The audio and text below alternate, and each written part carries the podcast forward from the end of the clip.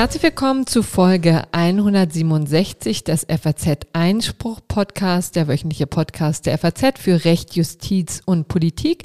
Heute am 26. Mai 2021. Mein Name ist Corinna Budras und mit dabei ist diesmal ein Kollege vom SWR direkt aus Karlsruhe. Darf ich vorstellen? Fabian Töppel. Hallo Fabian. Hallo Corinna. Ja, du bringst alles mit, was man für diesen Podcast braucht, ja, und noch viel mehr. Du bist Jurist, Journalist und hast äh, schon doch öfter mal vor einem Mikrofon gesessen, ähm, zum Beispiel für den Podcast JustizreporterInnen. Erzähl doch mal, was machst du? Ja, genau. Also ich bin hier in Karlsruhe in der ARD Rechtsredaktion, also die zum SWR gehört, im Team von Frank Bräutigam unter anderem und bin dort äh, hauptsächlich Online-Redakteur. Das heißt, ich bin dafür zuständig, die Inhalte, die wir hier im Team produzieren, auch äh, auf die Online-Kanäle zu bringen. Das heißt, äh, sei es Artikel für die Tagesschau, sei es irgendwie Social-Media-Inhalte. Wir machen manchmal Instagram-Stories für junge Sender hier, irgendwie SWR 3 oder das Ding. Und ich bin auch für den Podcast Die Justizreporterin äh, als Redakteur zuständig. Den machen wir seit über einem Jahr, auch wie ihr, wöchentlich und äh, versuchen da so ein bisschen einen Blick hinter die Kulissen in Karlsruhe zu bieten. Also so was hier an Entscheidungen am Bundesverfassungsgericht, am BGH, EuGH, aber auch äh, EGMR, dafür sind wir so zuständig für diese vier großen Gerichte, äh, passiert. Und ähm, ja, das dann irgendwie auch teilweise auch mit Gesprächen mit RichterInnen, ähm, mit Beteiligten und wir versuchen da jede Woche spannende Themen aufzugreifen. Und da bin ich sowohl hinter den äh, Kulissen tätig als auch ab und zu vor der, Kam äh, vor der Kamera, vor dem Mikrofon. Super. Genau. Und deswegen dachte ich, bist du der perfekte Kandidat auch mal für diesen Podcast hier. Du hast Jura studiert, wo genau? Genau, ich habe äh, Jura studiert, äh, angefangen in Bonn und bin dann äh, nach einem Erasmus-Jahr in Budapest bin ich dann nach Köln gezogen, weil dort der Schwerpunktbereich Medienrecht mich besonders interessiert hat und äh, habe parallel aber eigentlich auch immer auch journalistisch gearbeitet. Also erst hatte ich so ein kleines Online-Magazin und ging hauptsächlich um Musikthemen und bin dann darüber auch ähm, zu 1 Live gekommen beim WDR und habe dort auch hauptsächlich über Musik gesprochen. Ähm, und das war eine sehr spannende ähm, Erfahrung, die ich da machen durfte. Und das lief dann immer so parallel. Also ich war immer äh, mit einem Teil des Herzens Jurist und mit dem anderen halt Journalist. Ja, super. Also ähm, das wird sich übrigens auch in der Sendung zeigen, in diesem Podcast zeigen. Das kann ich schon mal ankündigen. Vielleicht bei der Gelegenheit kann ich mich auch nochmal vorstellen. Wie gesagt, Corona Budras und ich bin Berlin-Korrespondentin bei der FAZ und habe einen besonderen Fokus auf Rechtsthemen. Deswegen äh, präsentieren wir hier jede Woche äh, diesen Podcast. Ich darf noch eine Hausmitteilung machen, ähm, nämlich und zwar auf das neue Cover hinweisen, Podcast-Cover für all diejenigen, die es vielleicht schon gesehen haben oder noch irritiert sein werden. Also wir hatten ja bisher immer das schicke Foto von mir und Konstantin. Ähm, äh, das wurde jetzt äh, quasi für die gesamte Podcast-Reihe der FAZ geändert und wir sind wieder zurückgegangen zu unserem schlichten, schlanken äh, ja, Paragraphenzeichen. Und ich möchte vielleicht für alle diejenigen, die da etwas irritiert sind, nochmal betonen, dass sich dieser Podcast selbstverständlich nicht nur an Juristen richtet, sondern auch viele Nichtjuristen oder alle Nichtjuristen, die äh, vielleicht aber interessiert sind an diesen Themen, sind natürlich bei uns herzlich eingeladen, denn wir wollen hier nicht nur fachsimpeln oder schon gar nicht fachsimpeln, aber wir gehen durchaus auch in die Tiefe. So, und dann, bevor ich es schon wieder vergesse, wie immer, wenn Konstantin nicht dabei ist, ähm, mache ich es gleich am Anfang, nämlich den Hinweis auf unser Probeabo. Ähm, dann haben wir das alles in einem Abwasch. Ähm, nämlich uns kann man, ähm, wir sind ja kostenlos als Podcast, aber es gibt ja auch noch das Online-Magazin FAZ Einspruch und äh, wer diesen Podcast unterstützen will, ähm, kann das tun dadurch, dass er den ähm, unser Online-Magazin abonniert und das kann man mal ausprobieren unter www.faz.net Schrägstrich Einspruch testen und ähm, sich da mal angucken, was wir alles an interessanten Themen darin behandeln. So, aber Fabian, jetzt gehen wir mal in die Themen rein. Wir haben hier nämlich ähm, eine sehr übersichtliche Sendung, äh, wo Fabian schon mal aus Karlsruhe direkt zugeschaltet ist. Widmen wir uns fast ausschließlich mal der Rechtsprechung des Bundesverfassungsgerichts zum Infektionsschutzgesetz. So, und ähm, die, da gab es ja vier Entscheidungen vergangene Woche, die über das äh, verlängerte Pfingstwochenende ein wenig untergegangen sind. Aber es lohnt sich natürlich trotzdem, da mal reinzugucken. Das wollen wir tun. Und dann gibt es auch noch eine Entscheidung des Bundesverwaltungsgerichts zum BAföG, die für alle Studierenden interessant ist und solche, die es mal werden wollen. Und schließlich hat uns Fabian noch ein gerechtes Urteil mitgebracht das äh, wie so häufiger in dieser Rubrik kein echtes Urteil ist, aber dafür einen großen Unterhaltungswert hat und äh, auch ein bisschen Empörungspotenzial vielleicht, ne? Ja. Ja, aber dann fangen wir doch jetzt mal an mit unserem Corona-Blog. So, und da können wir äh, mal beginnen mit dem Hinweis, dass die Pressemitteilung vergangene Woche am späten Abend kam, also na, diesmal später Abend ist jetzt übertrieben, war Donnerstagabend so 17.15 Uhr, ne? Was genau. war denn da los? Ja, das äh, haben wir uns eigentlich auch gefragt. Ähm, das war ja nicht das erste Mal, dass äh, so am späten Nachmittag oder beziehungsweise Abend ähm, diese Pressemitteilungen rausgingen. Also ich erinnere mich im April, äh, als so diese ersten Eilentscheidungen anstanden, da war es, glaube ich, irgendwie Viertel vor acht, äh, als dann irgendwie diese PM kam. Und äh, ja, wir mussten natürlich dann irgendwie in der 20 Uhr Sendung in der Tagesschau da auch schon irgendwie was zu sagen. Und das war natürlich wirklich kurz vor knapp. Ähm, hat dann noch geklappt, aber ähm, ja, das ist natürlich äh, aufregend und ein bisschen unglücklich, dass dann äh, vielleicht auch ein bisschen Berichterstattung ähm, ja weniger stattfindet, als es der Fall wäre, wenn man morgens äh, die Eilentscheidungen vielleicht als Pressemitteilung bekommt. Also diesmal war es äh, 17.15 Uhr und äh, wir waren gerade auch selbst in der Podcast-Produktion, als es dann kam. Und da habe ich mich natürlich schon gefragt, ist das irgendwie sinnvoll oder hätte man da nicht doch noch einen Tag warten können? Natürlich ist eine Eilentscheidung, die sollte so schnell wie möglich raus, aber irgendwie geht das ähm, ja dann vielleicht wirklich unter. Ja, also ich muss offen gestehen, ich habe mich nämlich auch wirklich sehr geärgert. Also der Donnerstag ähm, im April, den du erwähnt hast, da ging es um die Ausgangssperren. Das ist ja auch ein ähm, Thema gewesen, was wir hier schon äh, genauer behandelt haben. Noch mit Konstantin vor zwei Wochen, glaube ich, war das. Ähm, und jetzt war das wieder so vergangenen Donnerstag und ich war wirklich schon genervt und hätte auch in die Tischkante beißen können vor Ärger, weil das eben genau diesen Effekt hat, den du ja beschrieben hast. Ne? Man ähm, versucht das noch husch husch ins Blatt zu bringen und online zu machen, aber wenn dann schon die Leute lesen, das Ganze ist irgendwie abgelehnt, dann ähm, verpufft das Ganze natürlich und dabei ist es ja schon interessant, sich das nochmal genauer anzugucken und das wollen wir jetzt hier auch sehr ausgeruht mal tun. Vielleicht noch ein kleiner Hinweis. Ich habe jetzt auch mal beim Bundesverfassungsgericht angerufen und gefragt, woran das eigentlich liegt. Es hat eben verwaltungstechnische ähm, Gründe natürlich. Also das Ganze wird ja nicht entschieden und dann rausgeblasen, sondern muss erst den beteiligten Personen dann äh, zur Kenntnis gebracht werden. Und äh, dann äh, müssen auch noch Rechtspfleger mal drüber gucken und so weiter und so fort. Also ich kann mir schon vorstellen, dass ähm, es da einen gewissen organisatorischen Aufwand gibt. Ähm, aber der Effekt ist natürlich einfach so. Die Frage ist jetzt, ist, wäre es besser, dann einfach noch eine Nacht zu warten und das ausgeruhter zu machen? Also da kann man natürlich auf der anderen Seite auch sagen, naja, dann sind die äh, Sachen aber auch in der Welt, ja, und äh, werden vielleicht von dem einen oder anderen schon interpretiert oder skandalisiert. Und da möchte natürlich das Bundesverfassungsgericht zumindest mit einer neutralen, nüchternen Meldung in der Welt sein. Ja. Na gut, ähm, so ist es. Ähm, wir haben jetzt hier die vier Entscheidungen, die wir mal durcharbeiten wollen. Es ging um ähm, ja vor allen Dingen Anträge auf einstweilige Anordnung, also sogenannte Eilverfahren und ähm, eine Verfassungsbeschwerde, ne? Genau. Und da haben wir uns das Ganze so ein bisschen aufgeteilt. Wir haben, ich darf mal ganz kurz die, ähm, die Themen kurz nennen.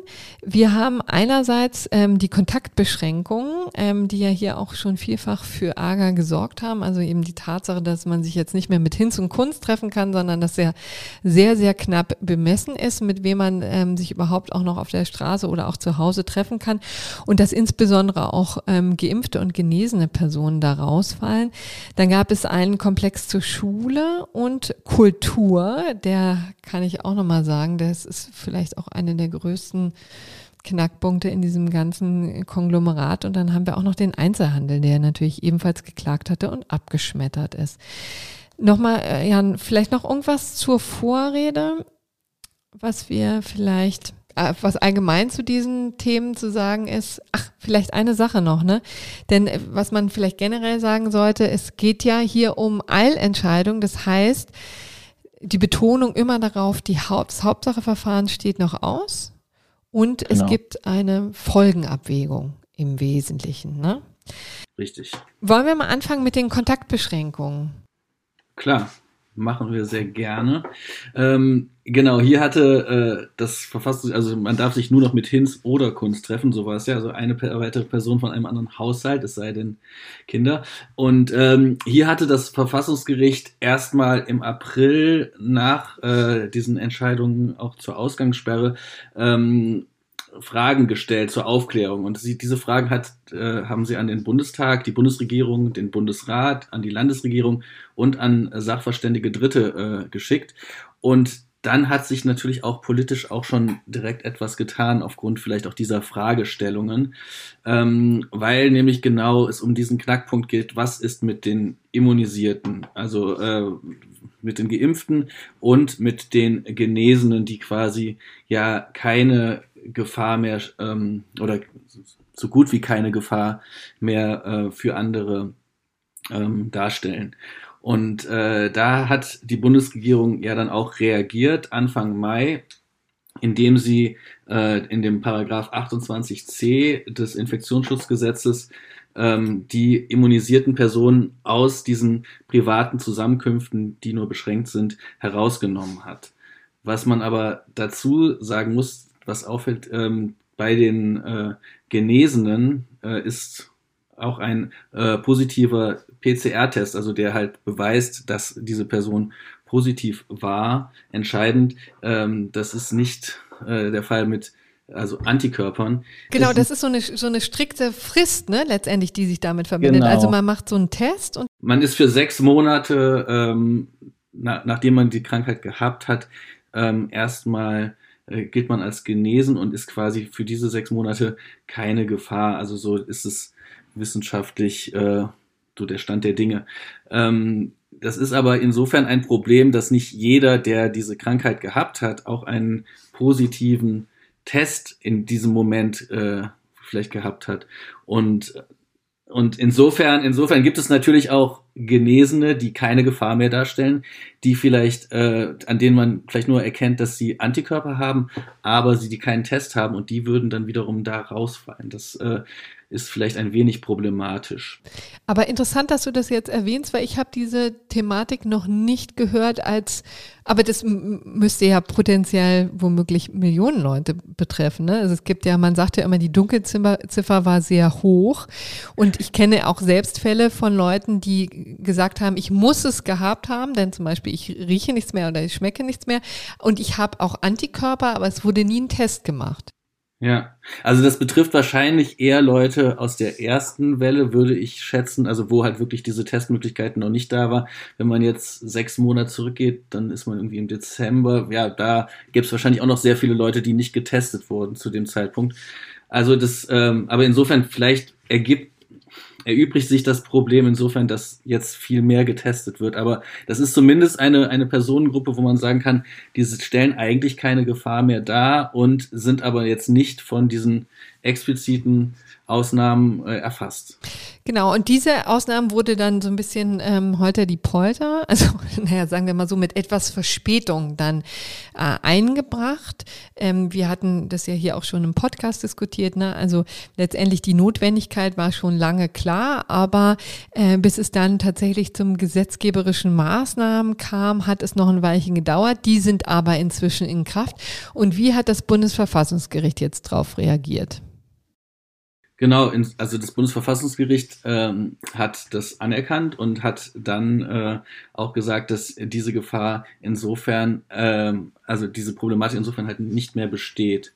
Ähm, also hier ging es im konkreten Fall darum, dass ähm, ein Beschwerdeführer gesagt hat, er könnte zwar alleine seine Eltern besuchen, aber nicht zusammen mit seiner Frau und genauso könnte sein Vater auch äh, ne, zwar seine Frau und ihn besuchen, aber halt nicht gemeinsam mit der Mutter. Ähm, da hat das Gericht gesagt, dass jetzt inzwischen äh, sich so viel geändert hat, dadurch, dass ältere Menschen die Möglichkeit haben, geimpft zu werden, würde sich dieses Problem insofern auch erübrigen. Plus, sie haben gesagt, dass diese Kontaktsperre ja nur gilt ab einem Inzidenzwert von 100 und auch nur für bestimmte Kreise. Das heißt, äh, das Ganze ist insofern eingeschränkt und äh, dass diese ganze Regelung, also der Kontaktbeschränkung, erstmal auch nur bis Ende Juni gilt. Insofern wäre das in Ordnung. Nur bis Ende Juni kann man sich natürlich auch fragen, ob das, ob das äh, so ein kurzer Zeitraum ist. Ähm, genau, aber das waren so die Abwägungen, mit denen das Gericht äh, gesagt hat, dass diese ähm, also diese Problematik sich insofern ein wenig entspannt hat, genau. Mal ganz kurz, also zu diesen Kontaktbeschränkungen, da war eben in der Tat die Besonderheit, dass es hier ähm, Leute gab, die ohnehin also immunisiert waren. Das heißt, die Gesch Kontaktbeschränkungen für die Allgemeinheit ähm, wurden gar nicht äh, behandelt. Allerdings kann man jetzt auch da, den Umkehrschluss ziehen, naja, also dagegen werden sie jetzt nun erst recht nichts gehabt haben, ne? Genau, weil da halt dann wirklich der Gesundheitsschutz ähm, doch so äh, wichtig ist und natürlich auch das Infektionsgeschehen, dass sie da gesagt haben, das ist in Ordnung. Also für diesen, für diesen beschränkten Zeitraum natürlich auch bis Juni und äh, mit der Perspektive auf Veränderungen durch die immer mehr werdenden Impfungen und so weiter. Ja. Genau, also das jedenfalls in dieser Hinsicht, ähm, ja, vielleicht ein bisschen frustrierend vor, vor dem Hintergrund, dass man, äh, dass sich da die Kläger mehr versprochen haben. Aber jetzt gehen wir mal weiter. Ähm, in Sachen Schule, ähm, da war ehrlich gesagt das noch ernüchterner, die Entscheidung. Nämlich, ähm, es ging um einen Grundschüler, der auf ähm, Präsenzunterricht geklagt hatte, also der wollte ähm, äh, zur Schule gehen und ähm, hatte deswegen angegriffen, dass in dem äh, neuen, in der Bundesnotbremse nach dem Infektionsschutzgesetz ein Schwellenwert für 100, von 165 eingezogen wurde.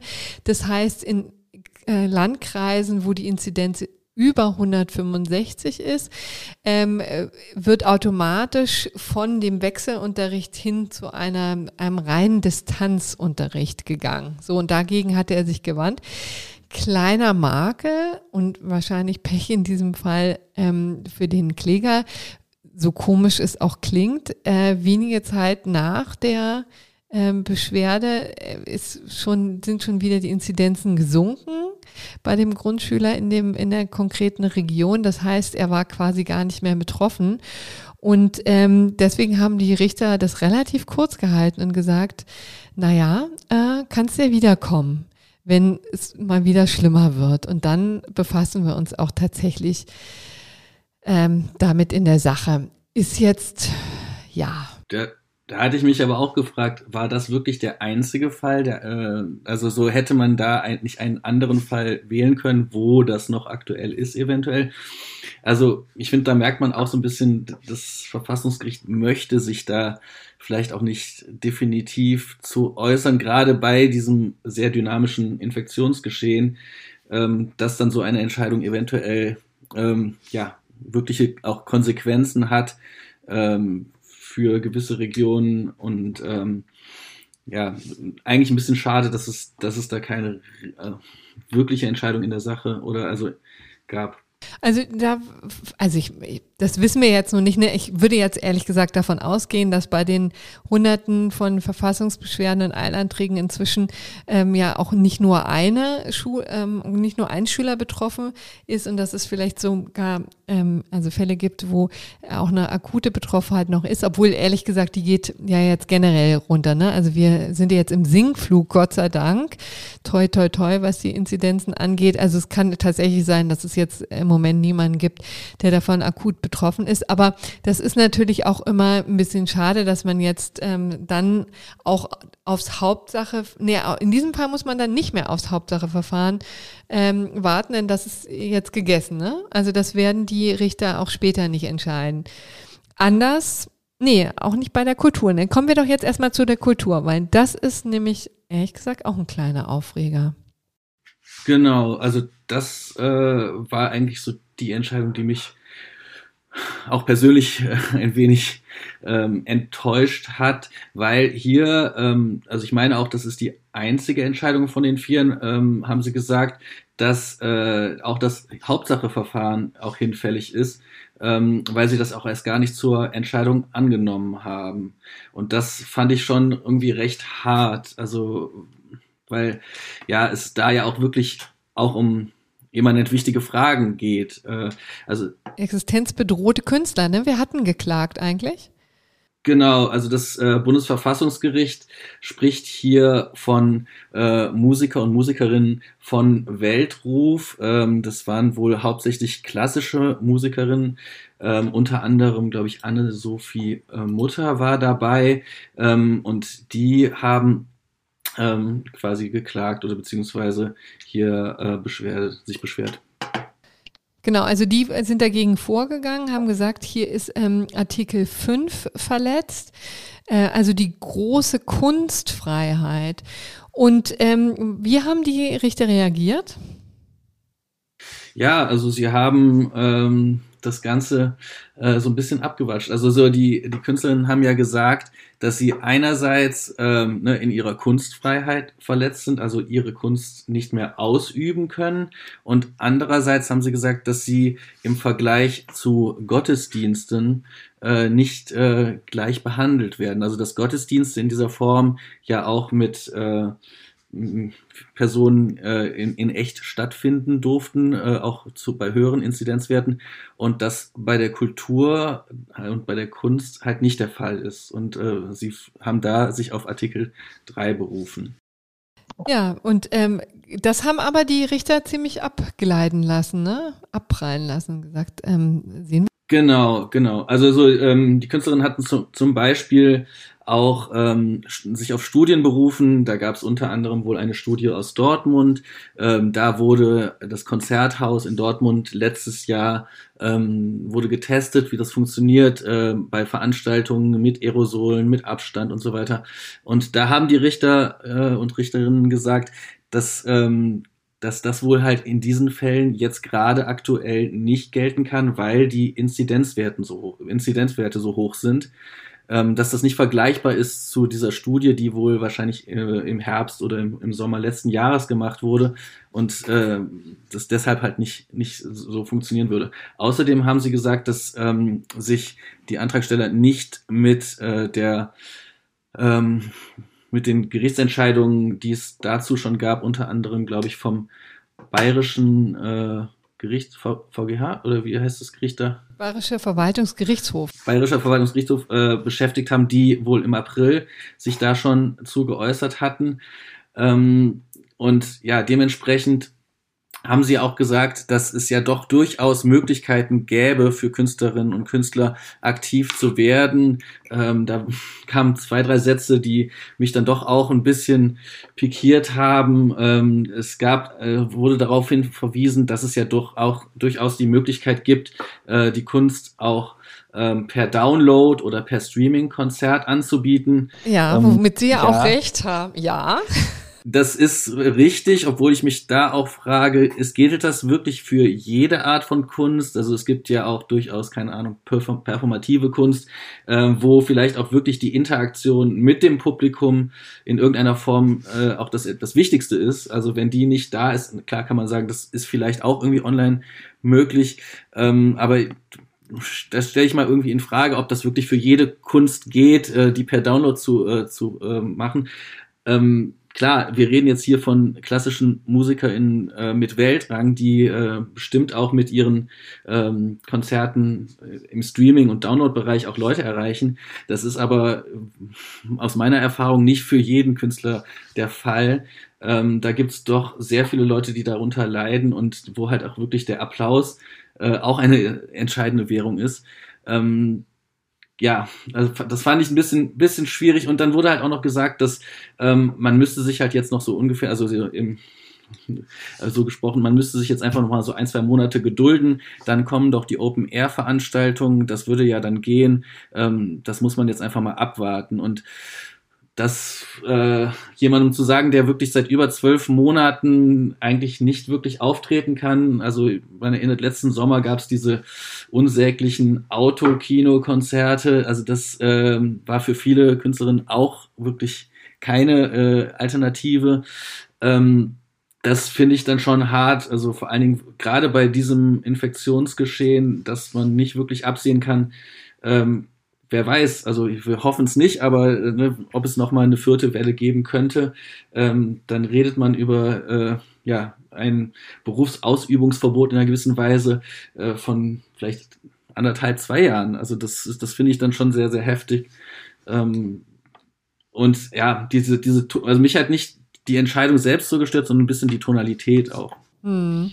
Also dieses jetzt warte doch mal ab. Man hat das paralleler auch zu den Ausgangssperren, ne? Ähm, hat, daran hatte ich jedenfalls gedacht als ich das gelesen habe, denn da war ja auch dieses quantitative ähm, Element spielte eine Rolle. Ne? Da hieß es ja auch, ähm, also das war ja auch eine Sache, die wir, wie gesagt, vor zwei, drei Wochen hier ein bisschen intensiver besprochen haben. Und da hieß es ja eben auch, na ja, also wer ist denn schon auf der Straße zwischen 22 Uhr und 5 Uhr morgens? Ja, das können ja gar nicht so viele Leute sein und deswegen ist schon der Eingriff nicht besonders groß. Und auch da war ja so ein bisschen, hatten wir ein ungutes Gefühl, weil man sagen muss, na ja, also es geht ja, es geht ja um eine Momentaufnahme. Also erstens, ähm, ob es jetzt nun fünf, 50 oder 500 Leute sind oder 5 Millionen, ähm, dürfte eigentlich dabei keine Rolle spielen. Und auf der anderen Seite, ähm, also so ist jedenfalls mein Verständnis. Offensichtlich sieht das äh, Bundesverfassungsgericht das natürlich anders. Ne? Und auf der anderen Seite hier zu sagen, okay, wir haben, äh, wir, vielleicht haben wir hier einen Verstoß, aber der dauert ja nur zwei Monate noch maximal. Das ist ähm, in der Sache vielleicht ähm, würde man im Hauptsacheverfahren auch nicht mehr so durchhalten können. Weiß ich nicht genau. Also ich meine, das ist, ja. Ganze ist natürlich von einer gewissen Vorläufigkeit geprägt. Ne? Du hast ja schon ähm, gesagt. Und auf der anderen Seite auch von dem Willen, sich offensichtlich nicht festzulegen und dem ähm, Gesetzgeber da auch nicht in den, äh, in den Karren zu fahren. Ähm, das wird auch relativ genau. deutlich ähm, beim Einzelhandel. Das wäre jetzt die letzte Entscheidung in diesem Quartett. Und äh, da geht es um ähm, um mehrere Einzelhandelsketten, ähm, die geklagt haben, zum Beispiel eine, ein Schuhladen mit mehr als 1000 Filialen, ein Elektronikmarkt und Bekleidungsgeschäfte. Die alle hatten natürlich das vorgebracht, was jetzt hier in der Krise öfter mal vorgebracht wurde, nämlich dass sie natürlich starke Umsatzeinbußen ähm, erlebt haben, dass die auch von den Wirtschaftshilfen, die ja durchaus üppig waren, auch nicht ausgeglichen werden konnten. Und sie machten außerdem auch noch ähm, Ungerechtigkeiten äh, geltend. Also sie fühlten sich benachteiligt gegenüber den privilegierten Mischsortimentgeschäften. Also dahinter verbergen sich wahrscheinlich Real und Kaufland und so, ne?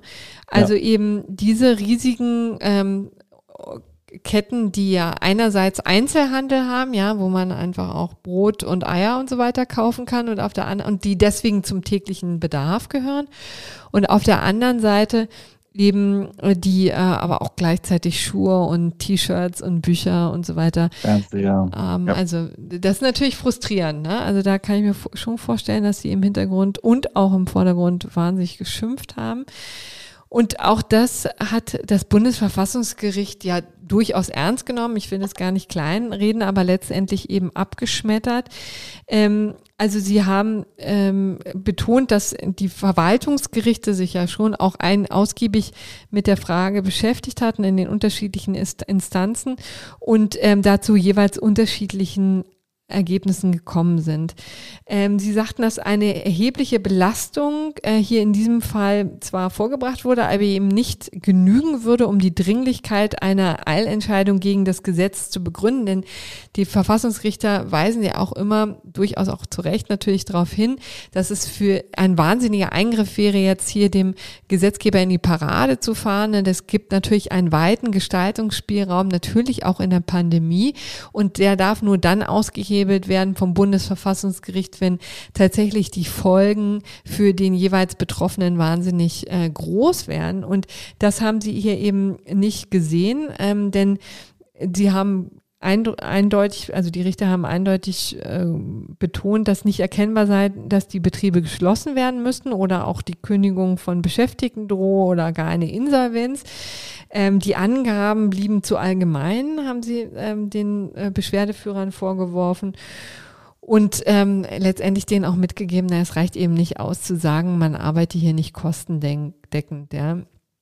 Ähm, also und dann kam wieder das typische Argument, na, hier in der Folgenabwägung geht es einerseits um Leben und Tod ähm, und diese Maßnahme ist nun mal ein Baustein von mehreren diesem, äh, diesem ganzen Paket von Maßnahmen und da will im Grunde genommen das Bundesverfassungsgericht nicht so richtig reingrätschen und diesen Baustein dem Gesetzgeber aus der Hand schlagen.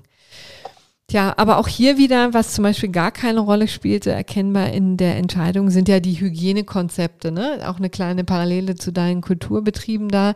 Ne? Also die haben ja auch, die Einzelhandel trägt ja auch seit Monaten vor, wir haben Hygienekonzepte, Studien ergeben, dass es so gut wie keine Ansteckungen im Einzelhandel gibt. Und das findet sich ehrlich gesagt mit keinem Wort in der Entscheidung wieder. Ja, genau, das hatte mich auch bei, wie gesagt, bei den Kulturkonzepten doch ein bisschen aufgeregt, weil da wirklich viel passiert ist und man sich ja auch durchaus fragen kann, ob man nicht mit Klick und Meet oder so in ein Museum kann und das, äh, also ob es da nicht Möglichkeiten gibt, äh, das in irgendeiner Form zu machen. Ähm, da merkte man, finde ich, so ein bisschen, dass, dass das Verfassungsgericht sich da auch nicht so sehr einmischen will, beziehungsweise auch vielleicht auch Angst hat vor den Konsequenzen, die dann ein anderes, äh, eine andere Entscheidung vielleicht haben könnte. Aber insofern treffen sie halt doch auch eine politische Entscheidung. Also so das, äh, die Wirkung, die sowas für äh, Künstlerinnen hat, äh, für Selbstständige äh, oder auch für, für den äh, kleinen Einzelhandel, äh, die sind ja schon da. Ähm, und ja, das ist, ist natürlich sehr, sehr schwierig einfach. Ja, ich meine, wir sind natürlich wahrscheinlich auch froh, dass wir nicht in deren Schuhen stecken. Ne? Also ich ja. würde jetzt weder Bundesregierung ähm, noch Parlament noch Bundesverfassungsgericht, mit denen würde ich jetzt nicht tauschen wollen. Das gebe ich offen zu. Ist natürlich immer leicht, das hier zu kritisieren. Wie gesagt, alles in allem hätte man sich vielleicht so ein bisschen auch im Eilverfahren eine differenziertere und ähm, ja, äh, Entscheidungen oder äh, ja gewünscht und vielleicht klare Segelanweisungen. Vielleicht kann man die dann im Hauptsacheverfahren eher treffen, wenn sich die Lage auch ein bisschen beruhigt hat, was die Inzidenzen jetzt angeht und auch die allgemeine Aufregung darüber wird man sehen müssen. Glaubst du denn, dass es da noch so eine große Hauptsacheentscheidung kommt, wirklich? Also so die, also ist ja auch die Frage, wie lange sowas dann dauert, ne? Und wie, wie man dann den, diesen ganzen Sachverhalt dann abschließend bewerten kann. Ich würde mir das wünschen, also nicht nur wünschen, ich würde es auch ehrlich gesagt erwarten und dann ist es wahrscheinlich ein bisschen so, da werden dann auch viele frustriert sein, ne, wenn man dann Monate später dann mit einer ausgeruhten Entscheidung irgendwie kommt. Aber ehrlich gesagt, ich meine, das Bundesverfassungsgericht muss sich ja auch schon ein bisschen im Klaren sein, dass es hier, und ist es sich ja auch, ne, dass es hier tatsächlich Präzedenz setzen kann, ja, und dass im Grunde genommen auch der Gesetzgeber so ein bisschen äh, klarere Flöcke braucht für die nächste Pandemie, für den nächsten Ausnahmezustand, der jetzt nicht notgedrungen nächstes Jahr, übernächstes Jahr kommen soll, aber vielleicht oder wird, aber vielleicht gibt es ja andere Konstellationen, in denen man mal über Ausgangssperren nachdenken muss oder die Tatsache, wann man, ob man Einzelhandel nochmal schießen kann. Und da würde ich mir also unbedingt mal klare Kriterien wünschen. Ja. Also ich hoffe das irgendwie sehr. Gut, aber sind wir denn dann jetzt äh, am Ende mit unserem, mit unseren Besprechungen, was die Karlsruher Entscheidung angeht? Ja, ich denke schon. Ah, aber was wir vielleicht in diesem Blog noch unterbringen können, sind ja vielleicht generell mal die Pandemiebedingungen an den Bundesgerichten. Du bist ja nun vor Ort und siehst ein bisschen auch genauer, was beim Bundesverfassungsgericht, beim Bundesgerichtshof los ist. Wie hat sich denn da der Alltag verändert? Ja, also es fehlen natürlich äh, am Bundesverfassungsgericht äh, die mündlichen Verhandlungen. Also so, das ist äh, ja wirklich, das sind ja wirklich die Tage, auf die man sich eigentlich am meisten freut, ähm, weil ne, einfach wirklich da viel passiert, äh, viele Stimmen gehört werden und einfach auch durch diesen diesen Austausch äh, vor Ort ähm, einfach auch vieles klarer wird. Und äh, das fehlt jetzt seit Monaten. Also ich glaube, dieses Jahr gab es noch äh, gar keine mündliche Verhandlung. Ich glaube, da wurde auch mal überlegt, ob man, wie man das machen könnte, aber ähm, ja, die, die ähm, Lage war jetzt einfach zu ernst. Mal schauen, wie sich das in den nächsten Monaten entwickelt. Am BGH ähm, gab es natürlich trotzdem auch noch Verhandlungen und ähm, die mussten dann halt mit deutlich weniger Leuten vor Ort stattfinden. Also das äh, war für uns dann auch teilweise mal nicht so leicht da reinzukommen die Problematik gibt es ja auch bei vielen kleineren Gerichten, wo jetzt einfach dann wirklich die Anzahl äh, der Menschen, die, die da in den Raum dürfen, äh, stark begrenzt wird. Das ist natürlich auch immer schade. Ähm, ja, am BGH ist ja sonst äh, nicht immer so viel los, äh, weil es ja dann äh, hauptsächlich um die rechtlichen Fragen geht. Ähm, ja, was hat sich noch verändert? Also äh, es gibt jetzt, äh, es ist wohl so, dass äh, die, die Richter auch immer die, die Luft kontrollieren. Also der Vorsitzende Richter hat dann so, so, so ein Gerät, in dem er das testet. Genau. Gen ja, also soll die Luftqualität kontrolliert werden. Ähm, das heißt, dann könnte man noch theoretisch eingreifen. Ähm, und ja, was, was hat sich sonst verändert? Also es werden schon auch viele Verfahren auch äh, verschoben nach hinten. Also so man merkt auch, dass da halt einfach, also gerade zu der Zeit, wo die Inzidenzwerte sehr, sehr hoch waren, dass dann doch ähm, Dinge dann nach hinten verschoben wurden. Sag mal, und muss man eigentlich dann auch die ganze Zeit im Gerichtssaal mit Maske sitzen? Wahrscheinlich schon, ne? Ja, auf jeden Fall, ja. Also nur der, der Richter, der oder die Richterin, die, die spricht, hat dann keine Maske an. Ähm, Was ja durchaus auch belastend ist. Ne? Also ich kann aus dem Nähkästchen plaudern beim, also Bundesfinanzhof vergangene Woche, ich erzähle es immer wieder gerne, ähm, fand ich schon auch eine besondere Erfahrung, äh, die Kombination, also quasi vor Ort die ganze Zeit mit Maske da zu sitzen.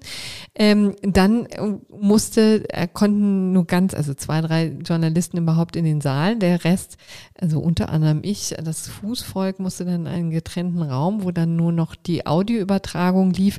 Das war wahnsinnig schwer, dem zu folgen. Ähm, und dann ja. die ganze Zeit die Maske vor dem Gesicht. Also das war nicht ver vergnügungssteuerpflichtig, so viel kann ich schon mal sagen. Ja, also deswegen für mich, ich bin ja hauptsächlich online tätig, ist es äh, dann einfach auch oft nicht so sinnvoll, ähm, im Gerichtssaal zu sitzen. Also ich sitze dann doch lieber direkt im Büro und äh, bin da halt irgendwie ein bisschen effektiver. Ähm, und nur die Kolleginnen, die halt wirklich da äh, fürs Fernsehen oder fürs Radio berichten, die sind dann vor Ort, ähm, weil natürlich schon halt diese ja, diese Urteilsverkündungen dann doch noch einem ein bisschen mehr Infos geben als ähm, die Pressemitteilung. Ja, das ist wohl wahr. Gut, dann haben wir diesen Komplex jetzt abgeschlossen. Und jetzt wenden wir uns dem Bundesverwaltungsgericht zu ähm, und der Frage, inwieweit das BAföG, also die staatliche Unterstützung äh, während des Studiums, Ausbildung und äh, der Schule, ähm, unterhalb des menschenwürdigen Existenzminimums liegt. Denn ähm, das denkt jedenfalls das Bundesverwaltungsgericht beziehungsweise hat eben Zweifel an der derzeitigen gesetzlichen Regel und hat die ganze Chose jetzt dem Bundesverfassungsgericht vorgelegt.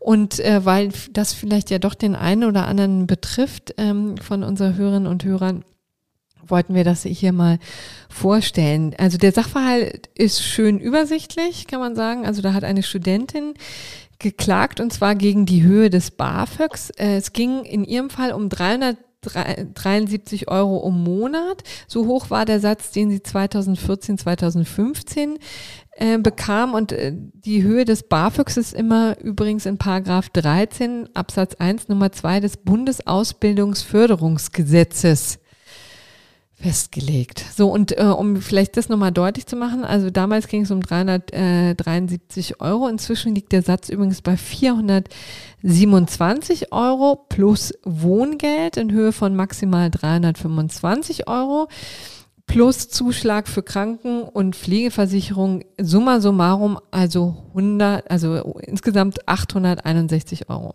Ja. Ähm, darum geht. Also man kann sagen, dass dieses ganze Verfahren von so grundsätzlicher Natur ist, ähm, dass jetzt auch nicht nur dieser eine konkrete Satz 2014, 2015 da eine Rolle spielt, sondern dass sich die Bundesverfassungsrichter das womöglich grundsätzlich angucken. So erhofft es sich jedenfalls das Bundesverwaltungsgericht in Leipzig. So, und was ähm, bezweifeln denn eigentlich die Ver Verwaltungsrichter? Die haben nämlich das Gefühl, dass äh, die Regelung äh, ein Verstoß ist gegen den chancengleichen Zugang zu staatlichen Ausbildungsangeboten. Ähm, und da, das ist so eine Parallele auch zu Hartz IV. Also grundsätzlich wissen wir schon seit geraumer Zeit, spätestens seit dem Grundsatzurteil des Bundesverfassungsgerichts im Jahre 2010, dass der Staat ein menschenwürdiges Existenzminimum gewähren muss. Und zwar ergibt sich das eben aus Artikel 1, ähm, also der Menschenwürde. Und ähm, auch hier gibt es das eben in Bezug auf die Ausbildung. Also es gibt also ein ausbildungsbezogenes Existenzminimum und das findet sich in Artikel 12 Absatz 1 äh, in Verbindung mit Artikel 3 des Grundgesetzes und Artikel 20. Das, um nochmal diese schöne Reihenfolge deutlich zu machen.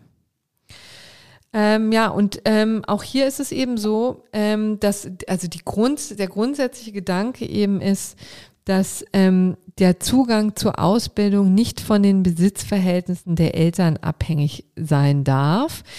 Und äh, vielmehr müssen denn die sozialen Gegensätze hinreichend ausgeglichen werden. Das ist so ein bisschen der Grundgedanke dessen und äh, da wird jetzt eben einfach zu prüfen sein, ob das durch das BAföG ähm, tatsächlich gesichert ist. Mhm. Ähm, ist denn, das hat sich eigentlich in deinem Studium, habt ihr das groß mitbekommen, ist BAföG eigentlich ein Riesenthema unter Studierenden oder ist das irgendwie etwas, was ähm, eher so ein bisschen. Ja, durchaus. Also ich selbst habe kein BAföG bekommen, aber ich äh, weiß also schon, dass es vor allen Dingen auch gegen Ende des Studiums ähm, auch, auch die, die Belastung insofern, dass man das zurückzahlen muss, dass das schon auch äh, viele Leute betroffen hat, also dass sie einfach da noch einen ganz anderen Druck auch äh, verspürt haben äh, im Berufsleben. Und äh, ja, natürlich äh, mit den steigenden Mietpreisen in den größeren Städten und äh, den steigenden Lebenskosten ist es natürlich schon auch ein Problem für viele, ähm, da überhaupt, ja, also in München zu studieren, wird dann schon schwierig. Und dazu muss ja. man nämlich sagen, da hast du quasi den Finger in die Wunde gelegt, auch was im Vergleich zum Hartz IV hier zum Beispiel auch die Linke moniert.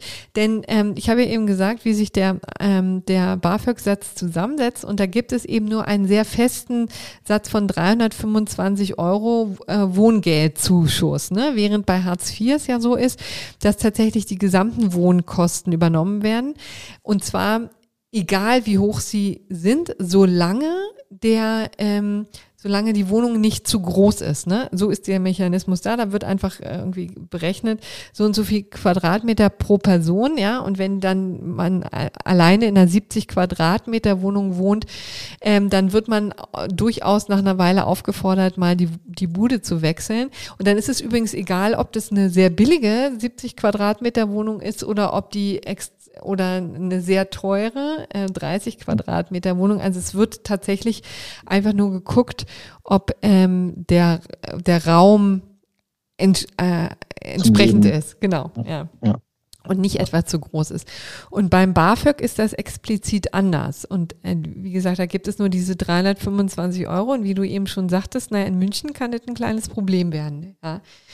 Ähm, also letztendlich sogar, ähm, also nicht nur in München inzwischen, ne? Also Frankfurt, Hamburg natürlich, die, ähm, ja, die ich, ganz ehrlich, in Köln sind doch die ähm, Mietpreise auch jenseits von ja. Gut und Böse inzwischen. Ja, ja, also ich glaube, wenn, wenn man keinen Studentenwohnheimsplatz da bekommt, dann äh, halte ich es schon für ziemlich unmöglich, es sei denn, man wird, wohnt in Hürth oder in, auf der anderen Rheinseite und das will man da ja nicht. Gut, das lassen wir jetzt einfach mal so stehen. Da kenne ich mich mit den äh, Kölner Regionalität nicht so aus. Aber ähm, das ist eben etwa exakt wahrscheinlich ein Punkt, der hier auch eine Rolle äh, spielen wird, ähm, den sich das Bundesverfassungsgericht ähm, genauer angucken so, muss. Also die Bundesregierung ähm, vielleicht mal dazu. Ähm, dieses, das ist natürlich schon ein älteres Thema. Ne? Also der, der BAföG-Satz wird ja übrigens regelmäßig durchaus auch erhöht. Deswegen sind wir jetzt bei 427 Euro. Aber es, äh, generell wird er schon häufig angegriffen und auch die Bundesregierung hatte schon Gelegenheiten dazu Stellung zu, zu nehmen, in, zum Beispiel im Zusammenhang mit einer Anfrage der Linken. Und die haben immer argumentiert, naja, es handelt sich ja hier um auch so eine besondere Bevölkerungsgruppe, ja, die Studierenden, die wohnen ja vielleicht häufig noch zu Hause oder können auch mal in ein WG-Zimmer ziehen oder in so einer Studentenbude, ja, also nach dem Motto auch, stellt euch nicht so an. Und mhm. ähm, also insofern ähm, nicht ganz vergleichbar zu ähm, den ähm, Hartz-IV-Empfängern. Und auf der anderen Seite sind sie auch nicht gezwungen zu arbeiten. Das muss man äh, natürlich schon auch sagen. Also dieser Satz wird ähm, gezahlt, egal ob man quasi sich um weitere Einnahmen bemüht oder nicht. Ja, das ist bei Hartz IV muss man ja quasi immer willig sein, sich in den Arbeitsprozess noch einzufügen, soweit das denn geht. Das müsste Aber man, man muss ja studieren auf Dauer. Also. Sehr richtig, genau. Und vor allen Dingen, wenn man Jura studiert, dann hat man ja auch nicht sonst viel Freude. Ähm, naja, also das wird jedenfalls ähm, eine, alles eine Rolle spielen. Vielleicht noch ähm, zum Schluss ein Hinweis auf das Bundesverfassungsgericht und Hartz IV. Ähm, es könnte durchaus sein, dass hier das Ganze, die Argumente verfangen, also nicht nur, weil das Bundesverwaltungsgericht ja vorliegt und immer wenn eine Bundes, ein Bundesgericht vor liegt, dann muss man die Sache schon ernster nehmen, denn die haben sich ja nun auch äh, verstärkt Gedanken darüber gemacht. Äh, aber auf der anderen Seite gab es eben natürlich auch schon dieses Grundsatzurteil vom äh, Bundesverfassungsgericht im Jahre 2010 gegenüber den Hartz IV ähm, Sätzen, die äh, da schon sehr grundsätzlich angegangen wurden. Es ging eben um die Regelsätze für äh, Erwachsene und auch für Kinder. Und da, das war auch eine sehr grundsätzliche Entscheidung. Da, da wurde erst nochmal eben festgelegt, dass es ein menschenwürdiges Existenzminimum geht und dass der ähm, Gesetzgeber auch auf gar keinen Fall unterschreiten darf. Und bei, haben explizit festgestellt, dass die Leistungen für Kinder zum Beispiel eigenständig ermittelt werden müssen. Ja, da hatte man nämlich auch ein bisschen freihändig gesagt, also so nach dem Motto, Kinder sind jetzt kleine Erwachsene und deswegen kriegen die nur so und so viel Prozent von dem ähm, Bedarf, den jetzt äh, Erwachsene abgedeckt bekommen und ähm, so geht's nicht, hat das Bundesverfassungsgericht gesagt, denn es müssen konkret ermittelt werden, was die eigentlich für Bedürfnisse haben, also was sie für Schule, Schulsachen ähm, brauchen, wie teuer auch so ein äh, so ein Fußballclub ist oder sich irgendwie sportlich zu engagieren. Ähm, das, das ging dann immer um das große Wort der Teilhabe am sozialen Leben. Ne? Also Hartz-IV-Empfänger und auch die Kinder dürfen nicht ausgeschlossen werden an der sozialen Teilhabe. Ja, und wenn man das überträgt so ein bisschen auf aufs BAföG, könnte man auch denken oder den Eindruck bekommen, ja, dass hier so ein bisschen freihändig die Sätze auch festgelegt werden, insbesondere sich diese Wohnungspauschale jetzt auch nicht von selbst erschließt. Also das Bundesverwaltungsgericht hatte sich zum, hatte zum Beispiel moniert, dass dieser Satz von in dem konkreten Fall 373 Euro aus dem Jahr 2014, 2015 sich aus Berechnungen äh, aus dem Jahre 2006 bezog, ja, und dann kann man nun auch sagen, naja, also ist schon ein bisschen Zeit ins Land gegangen seitdem. Ja, allerdings. Ja, also das dazu. Oder gibt es noch Dinge, die du ergänzen möchtest? Nö, war? Haben wir jetzt zum. Bundesverwaltungsgericht alles gesagt. Gut. Und dann kommen wir jetzt zum gerechten Urteil. Fabian, erzähl doch mal. Genau, also es geht hier um eine Entscheidung des OLG Karlsruhe. Also es war jetzt kein Urteil mehr und äh, du hattest mich ja sogar darauf aufmerksam gemacht und mir die äh, Pressemitteilung zugeschickt. Und äh, das fand ich natürlich super, weil äh, es geht nämlich um Beleidigungen in Rap-Songs und äh, auch um eine ziemlich hohe Summe an Schmerzensgeld, die gezahlt werden musste, nämlich 100.000 Euro. Und das ist natürlich etwas, da bin ich direkt Feuer und Flamme. Also es ist irgendwie so ein Herzensthema von mir. Ähm, also so Rap, ja, also so Rap-Interviews und der Gossip darum. Also das ist so irgendwie eine große Schwäche von mir. Das ist so mein gute Zeiten, schlechte Zeiten oder Germany's Next Topmodel. Also da, ähm, das gucke ich mir heimlich abends dann doch ganz gerne an.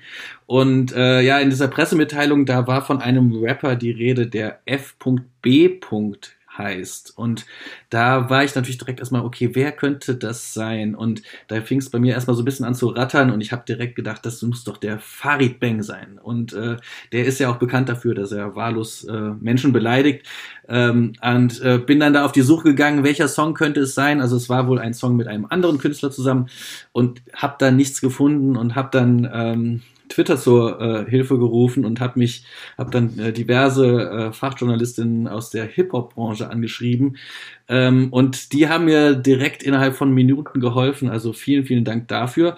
Ähm, und es geht nämlich um einen Rapper, der auch schon mal Jura studiert hat für einige Semester an der Uni Mainz und der heißt Felix Blume. Ah. Sagt dir das was? Sagt ähm, dir der Name was? Äh, leider nein. Lieber Fabian, leg los. Wer ist? Also, Felix Blume ist nämlich der auch der Partner von Farid Bang eine Zeit lang gewesen. Es geht nämlich um Kollega. ah, ähm, Kollega, schon mal gehört schon mal gehört, äh, vor ein paar Jahren ähm, auch unrühmlich äh, nochmal bekannt geworden äh, nach dieser Echo-Verleihung.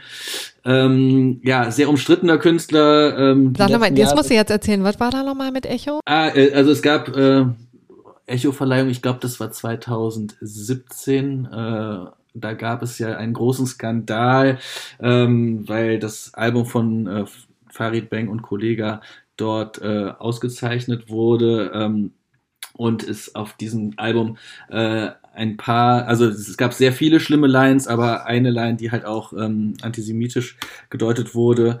Ähm, und darum gab es einen großen, eine große Aufregung, wie kann so ein Album äh, gekürt werden, aber da geht es natürlich nur um Verkaufszahlen. Ähm, ja, da hat sich so ein bisschen das Image, was äh, dieser Rapper-Kollege sich aufgebaut hat, ein wenig äh, ins Negative gewandelt. Ja, das hast du jetzt äh, aber sehr schön euphemistisch formuliert, möchte ich fast sagen. Ja, ne? ja also ähm, es lief danach nicht mehr ganz so gut. Also man hat sich das noch mal ein bisschen genauer angeguckt, was er da so äh, alles textlich äh, rausgehauen hat. Ähm, da war schon viel auch äh, Verschwörungsmythen dabei. Ähm, wie gesagt, einige antisemitische Andeutungen, ähm, ja, Sexismus gehört natürlich eh zum guten Ton. Also ähm, ja, das ganze Programm. Ähm, wie gesagt, dann kamen noch andere kleinere Skandale, wie sein Motivationsprogramm, was er irgendwie seinen kleinen Fans verkaufen wollte für mehrere tausend Euro, was er dann wieder eingestellt hat.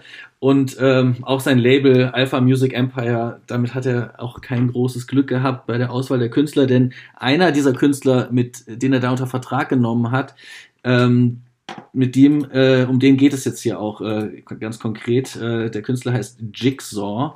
Ähm, der ist ähm, ja vorher bekannt gewesen dafür, dass er äh, bereits irgendwie in jungen Jahren äh, 40 Delikte angehäuft hatte, also Gewalt, Drogen, Diebstahl, äh, das ganze Programm.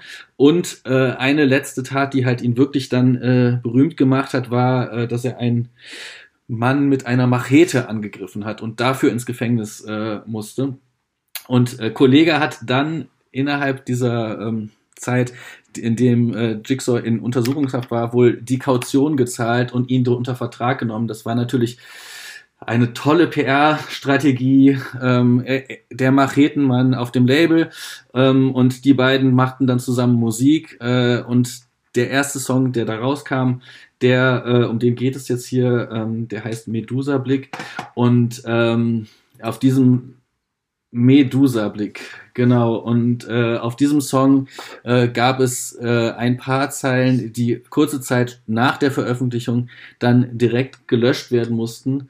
Äh, da ging es nämlich um äh, wirklich ganz schlimme Beleidigungen, äh, sexualisierte Gewalt, Androhungen und äh, diese Drohungen waren gegenüber ähm, einem recht bekannten äh, Ehepaar beziehungsweise den Töchtern eines recht bekannten Ehepaar, welches man aus äh, ja aus Doku-Soaps kennt. Aus ne? Doku-Soaps kennt, äh, auf größeren Privatsendern. Ähm, genau, die, den Namen müssen wir jetzt gar nicht sagen, weil den kennen nee. unsere Hörerinnen und Hörer eh nicht. Ne? Genau. Ne? So, und aber es, jedenfalls sexualisierte Gewalt gegen Minderjährige ist schon echt ein dicker Klops, ne? Richtig, also so, wie gesagt, das, das äh, Fantasien, ne? Genau, Fantasien, äh, natürlich, ja, ist natürlich alles nur Spaß in Anführungsstrichen, aber also das ist wirklich äh, eben kein Spaß. Und äh, wie gesagt, das, das, das Label, was dahinter steht und äh, die Künstler haben dann auch direkt äh, reagiert und den Song, ne, also die CD musste quasi nochmal eingestampft werden. Äh, der, der Song wurde nochmal in einer gekürzten Version dann veröffentlicht.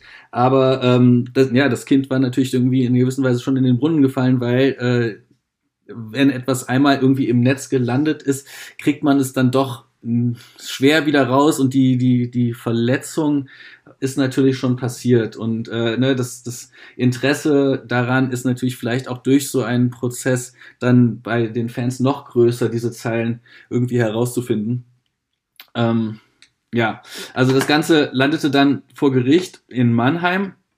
Und äh, also es gab erst eine einstweilige Verfügung und äh, landete dann am Landgericht Mannheim ich habe nicht ganz rausfinden können, warum es in Mannheim gelandet ist. Ähm, ja, es ging auf jeden Fall darum, dass äh, sowohl das Label, was äh, den Song veröffentlicht hat, als auch die beteiligten Künstler jeweils 50.000 Euro Schmerzensgeld zahlen sollten. Und ähm, genau, das hat äh, das Gericht in Mannheim dann auch entschieden. Die ähm, Beklagten, das heißt sowohl das Label als auch äh, die Künstler, ähm, haben dann Berufung eingelegt und das Ganze landete in Karlsruhe. Ähm, und in dieser Zwischenzeit hat sich dann aber das Label dazu entschlossen, ähm, doch lieber zu zahlen und das Ganze quasi äh, zu beenden. Und daraufhin äh, hat dann auch das Oberlandesgericht äh, gesagt, wir, äh, äh, nee, genau, dann haben quasi die Klägerin und der äh, Rapper äh, sich dazu entschieden, äh, diesen Rechtsstreit äh, als erledigt zu erkennen.